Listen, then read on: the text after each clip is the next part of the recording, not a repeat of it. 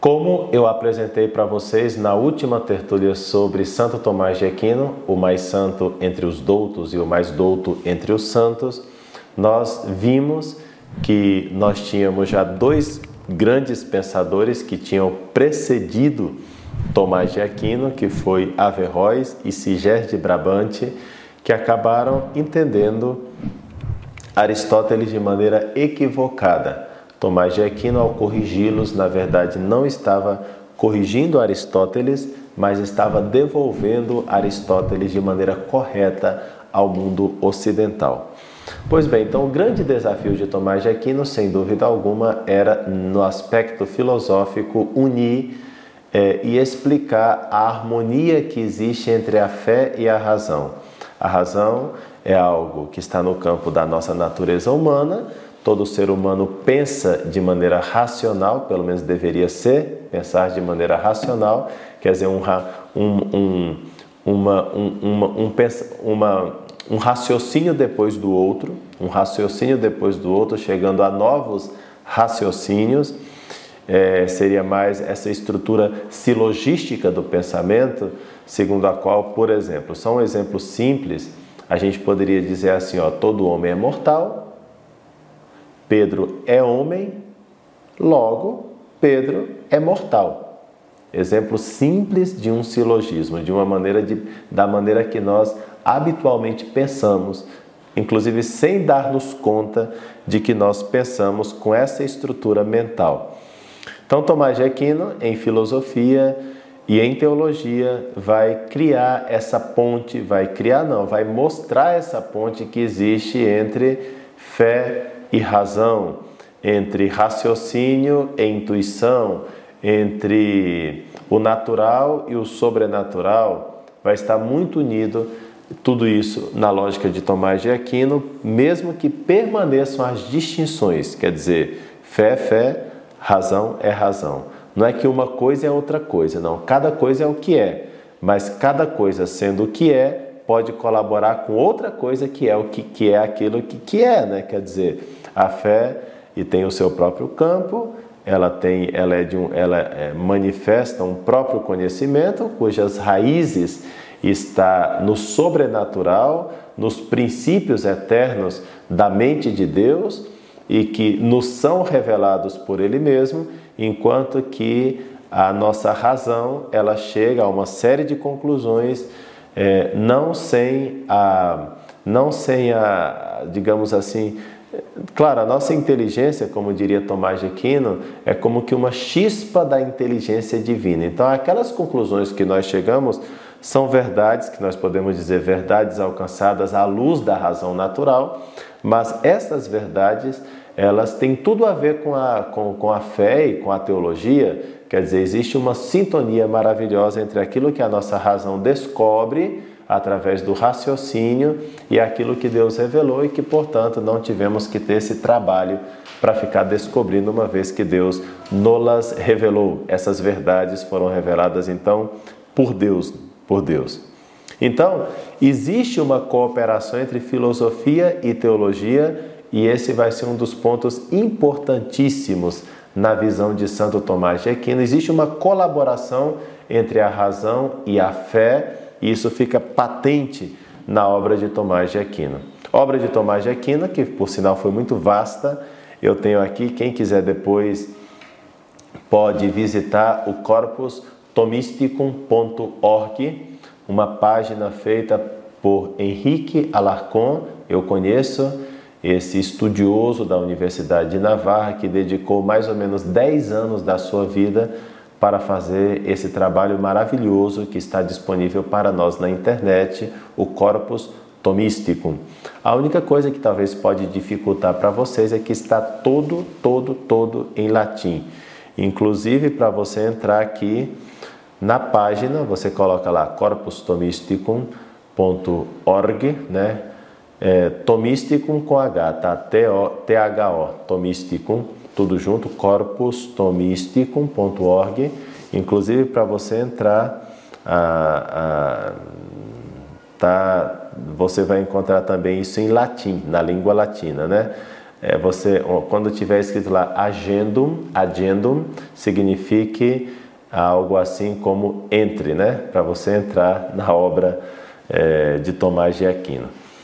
Então aqui nós temos, está muito bem categorizado pelo Henrique Alarcon, as chamadas obras maiores de Tomás de Aquino, a ópera maiora, que é o comentário nas sentenças de Pedro Lombardo, que é uma obra gigantesca.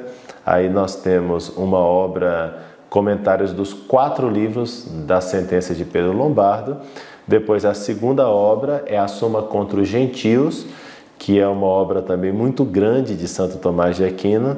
Nós temos aí praticamente praticamente o que uns, uns 110 capítulos da, da, da, obra dessa obra, né?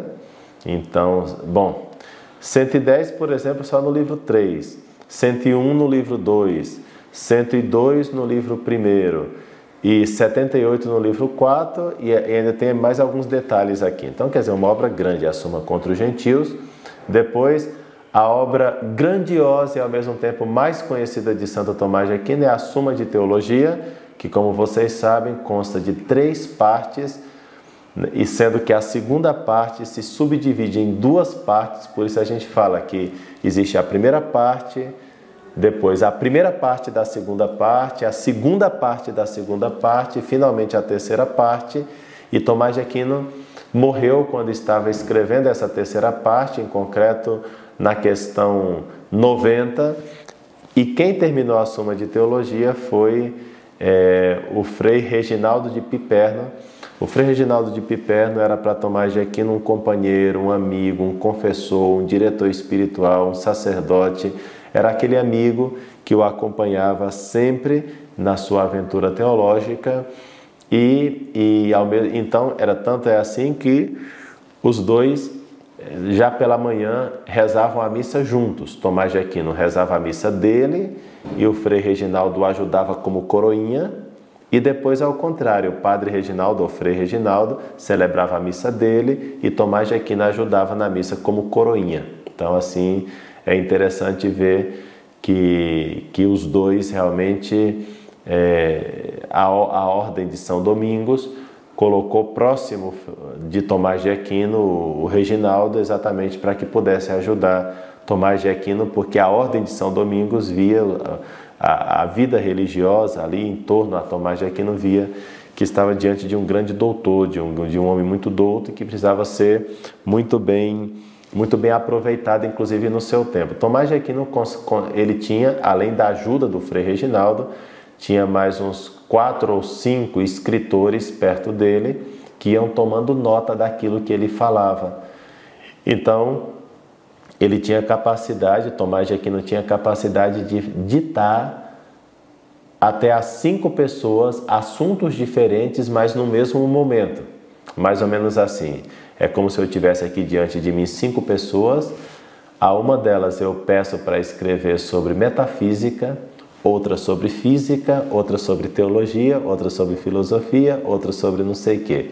Aí eu vou passando assim, ó, você escreve sobre metafísica tal coisa, você tal coisa, e assim, no mesmo momento eu consegui ditar assuntos diferentes e profundos para cinco pessoas. Isso ajudava muito Tomás de Aquino na produção da obra filosófica e teológica dele. Então, depois dessa obra, nós temos outras obras menores, né? que nós podemos chamar de questiones, questiones, questiones disputate, que era um típico costume da universidade medieval, colocar alguns temas para serem discutidos pelos alunos e pelos professores, e isso depois viravam pequenos livros. Né? Depois, é, Nós temos os, essas obras menores, em latim opúscula, opúsculos. Opúsculo significa uma obra pequena, né? Então nós temos opúsculos filosóficos como De Ente et Essentia, quer dizer, sobre o ente, a essência. Temos o De Unitate Intellectus, que é trabalhar esse assunto contra Averroes e Siger de Brabante sobre a unidade do intelecto. Nós temos um sobre as substâncias separadas, de substantes separatis. Nós temos um sobre os princípios da natureza, outro sobre a eternidade do mundo. Entre os opúsculos teológicos de Tomás de Aquino, conta-se conta obras como é, um comentário sobre os artigos da fé, sobre os decretais de Graciano, sobre as razões da fé, de Rationibus Fidei, e assim temos esses opúsculos. Depois nós temos o famoso Compêndio de Teologia, de Tomás de Aquino também, e depois nós temos uns opúsculos. O compêndio não é um opúsculo, é um livro um pouco maior, né? mas está bem compendiado nas respostas às questões desse mesmo livro, compêndio. Por isso a palavra compêndio também já diz que é algo assim bem, bem denso, cheio de conteúdo bem denso e sem demasiadas explicações. Depois nós temos alguns opúsculos polêmicos de Tomás de Aquino, que, enfim, deixo aí também só para citar alguns comentários, comentários aos livros de Aristóteles, comentários às Sagradas Escrituras, comentários, enfim, na obra dos neoplatônicos, Santo Tomás de Aquino também entendia muito de Platão e do neoplatonismo, porque também entendia muito de Santo Agostinho. Então, quer dizer, por mais que falem que Tomás de Aquino era aristotélico, sim, como estrutura mental, sim, era um aristotélico, mas ele conhecia amplamente a filosofia de Platão e dos platônicos, inclusive dos neoplatônicos. Tomás de Aquino também tem comentários, nos comentários bíblicos ele comenta muitos salmos, comenta o livro de Jó, comenta Jeremias, no Novo Testamento comenta praticamente todos os ele comenta é praticamente grande não, ele comenta Mateus e comenta São João, para ser mais exato, mas depois temos a Catena Áurea, que inclui todos os evangelhos que na verdade é esse desejo que Tomás de Aquino tinha de reunir é, em uma obra o que os nossos santos padres tinham falado sobre os textos do Evangelho. Por isso existe uma catena em Mateus, em Marcos, em Lucas e em João, a catena áurea, né? Lá você pega um versículo bíblico e vê o que, que os padres da igreja falaram sobre aquele versículo bíblico. Comentou as epístolas de São Paulo, comentou, comentou muito Tomás de Aquino. Depois nós temos algumas, alguns sermões de Tomás de Aquino também. Enfim, como vocês podem ver, a obra de Tomás de Aquino é amplíssima, ordenadíssima, repleta de beleza e de esplendor intelectual. Tomás de Aquino realmente é um desses grandes gênios que passaram pela história da humanidade. Eu não sei se talvez seja o maior né? De fato, o adágio que eu estou utilizando constantemente é esse, né? Tomás de Aquino, mais santo entre os doutos e o mais douto entre os santos. Bom, pessoal, na verdade a fé cura e enaltece a razão, porém também é verdade que a filosofia é muito importante para a teologia. Tanto é assim que quando eu percebo que há pessoas que é, gostam muito de teologia, mas não têm base filosófica, eu insisto muito na base filosófica. Nesse canal do YouTube, nesse meu canal, vocês podem ver que nós temos uma playlist com 60 vídeos, 60 aulas sobre a metafísica, que é a ciência mais excelente aí dentro da filosofia e que dá base para a teologia desde vários pontos de vista. Eu dou muita importância à filosofia como assim, como maneira estrutural de pensamento e de, de, de, de, de, digamos assim, de base, em certo sentido base, para fazer uma boa teologia com uma cabeça esclarecida, com a mente, sabe, fixa realmente naquilo que vale a pena. Então é, é, importante a filosofia. Fazer teologia simplesmente com a escritura e com os elementos da tradição pode sair uma, uma teologia assim piedosa, comentários de Bíblia, mas não tem aquela solidez que é importante ter e que nós percebemos na obra de Tomás de Aquino. Bom, Tomás de Aquino praticamente eh, parece ter tido uma vida assim bastante pacata, né? A vida de um intelectual ordenado, disciplinadíssimo e que vive praticamente para Deus, para a oração, para o estudo, para a leitura e para expor aquilo que ele ia é, que, ele, que ele ia aprendendo, que ele ia lendo, que ele ia tendo aquelas ideias ah, e expondo aquelas ideias maravilhosas que até hoje é um ponto importante no nosso mundo ocidental. Tomás de Aquino é, tem momentos na, na sua vida que ele que ele não entende algum texto da Sagrada Escritura, então ele pergunta diretamente a São Paulo: o que, que você queria dizer aqui? E contam os seus biógrafos que ele tinha visões de São Paulo que o explicava diretamente os textos mais escuros, né, os textos menos claros da Sagrada Escritura, era o próprio São Paulo que explicava para ele. Mas também parece que ele tinha algo semelhante com Isaías, enfim, quando ele não entendia a mesma coisa e os, esses santos homens de Deus não se manifestavam, ele então, é, que era um costume na sua vida, mas ele fazia com frequência, e como sacerdote ele podia fazer, você que está me escutando aí não pode fazer, mas os sacerdotes podem, ele ia lá para o sacrário, abria o sacrário e colocava a cabeça dentro do sacrário, e assim pedindo iluminação a Deus para entender a, aquilo que era importante para depois ele comunicar aos outros. Como vocês podem ver, Tomás de Aquino é um grande santo, era um homem de uma profunda oração, de uma profunda fé, e assim é o analogado principal de como ser teólogo. Quer dizer, o teólogo é um homem de fé que fala a uma comunidade de fé e fala também ao mundo que não crê e que ele quer chamar de uma maneira intelectual para a aventura da fé, de crer, de abandonar-se em Deus, mas não de abandonar-se de qualquer maneira, mas de abandonar-se em Deus que é e que tem um conteúdo que preenche a nossa vida, que no fundo é Ele mesmo, né? Então, Tomás de Aquino, ele vive assim. Também conta-se que na sua grande humildade, ele não queria que as pessoas ficassem percebendo muito a sua vida de piedade então ele levantava mais cedo, ficava rezando, rezando, rezando. Quando dava próxima hora dos outros freis dominicanos, que era a ordem dele, se levantar, ele voltava para o quarto e saía do quarto quando todo mundo saía para começar as orações habituais da comunidade, mantendo assim uma grande descrição sobre esses momentos íntimos que ele tinha com nosso Senhor na sua vida de oração. Depois também, Tomás de Aquino, ele fazia, como vocês podem perceber, a teologia muito unida às coisas de Deus. E conta-se que no dia 6 de dezembro de 1273 ele teve uma visão grandiosa, uma coisa mística assim extraordinária. E então, depois dessa visão extraordinária, ele não conseguiu mais escrever praticamente nada a não ser um comentário que ele fez ao livro Cântico dos Cânticos, quando já estava muito doente e fez aos monges beneditinos. Parece que era impressionante. Ele começou a sua vida no mosteiro beneditino e vai os seus últimos dias, dias serão também em um mosteiro beneditino, apesar de ser dominicano.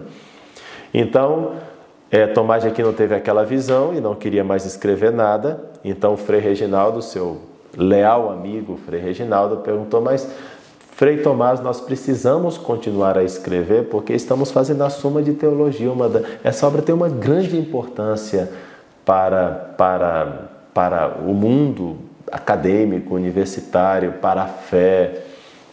E Tomás de Aquino, o Frei Tomás repetia, dizia para o Frei Reginaldo: Não, Frei Reginaldo, eu não posso mais escrever.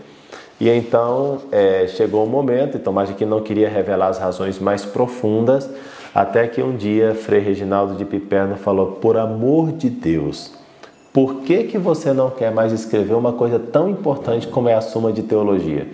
Então Santo Tomás de Aquino responde ao Frei Reginaldo assim: Frei Reginaldo, só porque você falou por amor de Deus, agora eu tenho que falar o que aconteceu no dia 6 de dezembro comigo eu tive uma visão e eu vi coisas tão maravilhosas, mas tão maravilhosas, tão excelsas, tão esplêndidas, que tudo que eu escrevi até agora me parecem palhas dignas de serem queimadas no fogo.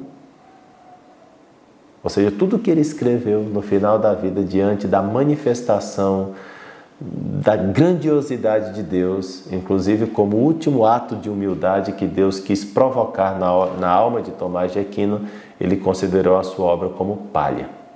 Pois bem, meus amigos, essa palha é a que sustenta a nossa filosofia, a nossa teologia, em grande parte, na sua grande maior parte, desculpem o, o, o pleonasmo, né? E é o que sustenta a teologia da Igreja Católica e a filosofia em grande, grande parte quando se trata de filosofia sensata, né? Tanto é assim que o Concílio de Trento tem praticamente dois livros diante de si: as Sagradas Escrituras e a Suma de Teologia de Tomás de Aquino, para ir respondendo aos erros dos protestantes. Esse homem de Deus termina então os seus dias, termina os seus dias, é, como eu disse, no mosteiro. Né? Não sei se vocês sabem como é que Tomás de Aquino morreu. É uma morte bem boba, né? Porque tem mortes que são muito assim bonitas, né? Sei lá, quando você vai ser um mártir do cristianismo, aí cortam a sua cabeça, antes de cortarem a sua cabeça, os algozes lá perguntam: Você acredita em Jesus Cristo? Aí você fala: Eu acredito, mas se você acreditar em Jesus Cristo, eu vou te matar. Aí você fala: Então pode me matar porque eu acredito em Jesus Cristo e na sua Santa Igreja Católica. Aí vem alguém e corta a sua cabeça. Isso é uma morte bonita, é uma morte gloriosa, né? É, agora tem morte, tem morte que é bastante tonta, né? A de Tomás de Aquino foi uma morte bastante tonta, porque conta-se que ele estava indo rumo ao concílio de Lyon, que aconteceu em 1274, e então Tomás de Aquino, ele, ele a caminho de Lyon, ele do concílio, né, de Lyon, ele bate a cabeça numa árvore ele estava distraído nos seus pensamentos, provavelmente ao lombo de um burrinho desses animais de cargas, não tínhamos, não tínhamos carros no século XIII, né? Então o pessoal se movimentava ou a pé ou através desses animais de carga. Então ele, como que distraído nos seus pensamentos filosófico-teológicos, ele bate a cabeça numa árvore e a partir dali só vai passando mal cada vez mais, é levado para uma casa de, de, de seculares, de pessoas, de leigos, né? ele fala: não, não quero morrer entre leigos, tenho que morrer em algum convento. E o levam então para o mosteiro beneditino e lá ele entrega a sua alma a Deus na abadia de Fossa Nova é, no dia 7 de março de 1274. Os seus restos mortais, em grande parte, estão em, em Toulouse. Eu estive lá e, e, uma das coisas que eu fiz questão de fazer diante dos restos mortais de Tomás de Aquino foi tocar a minha cabeça, colocar a minha cabeça ali em contato com os restos mortais de Tomás de Aquino, como que pedindo Tomás de Aquino me ajuda a entender aí algumas coisas é, da fé, da moral, da igreja, dá-me um pouquinho da tua inteligência, né? Então foi simpático e saiu muito legal. Gostei muito de estar é, na, ali naquele ambiente em Toulouse, é, naquela igreja onde guardam, onde guarda grande parte dos restos mortais de Santo Tomás de Aquino. Nós o celebramos no dia 20, todo dia 28 de janeiro. Enfim, se poderia falar muito mais de Santo Tomás de Aquino, mas fica por aqui. Ah, que livro se poderia ler sobre Tomás de Aquino? Eu conheço três grandes três grandes livros que dá para indicar aqui para vocês. Um é do Weishaupt. É um livro de umas 400 páginas e que é magnífico. Eu li e desfrutei muito com a leitura desse livro. É, um, é uma biografia muito bem feita, muito bem feita, muito bem feita. Um clássico sobre a vida de Tomás de Aquino. O outro livro é do Jean-Pierre Torrel, que é, se chama Santo Tomás de Aquino, e, e, é uma, e é uma introdução, só que é um pouco mais intelectualizada que o do Weishaupt, que eu citei anteriormente, porque lá ele faz uma bibliografia mais desde o ponto de vista da academia, do que Tomás de Aquino fez academicamente. Muito interessante, li, gostei muito, desfrutei bastante. Depois tem uma obra que é mais do que uma biografia, é um ensaio se chama Santo Tomás de Aquino, escrito por nada mais, nada menos do que pelo grande Chesterton, Gilbert K. Chesterton.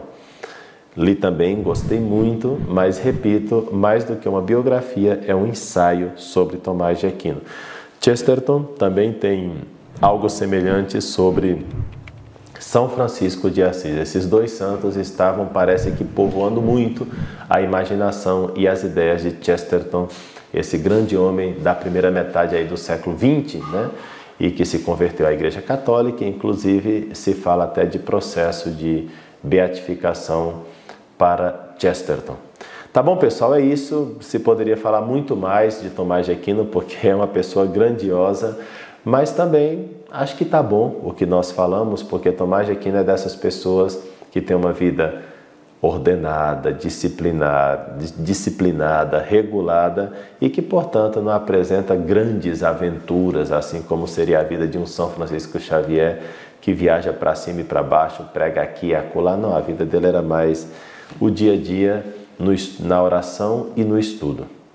Que Deus nos guarde a todos e nos dê um pouquinho dessa inteligência grandiosa de Santo Tomás de Aquino e mais ainda, que nos dê um pouquinho da santidade grande deste homem que é o mais santo entre os doutos e o mais douto entre os santos.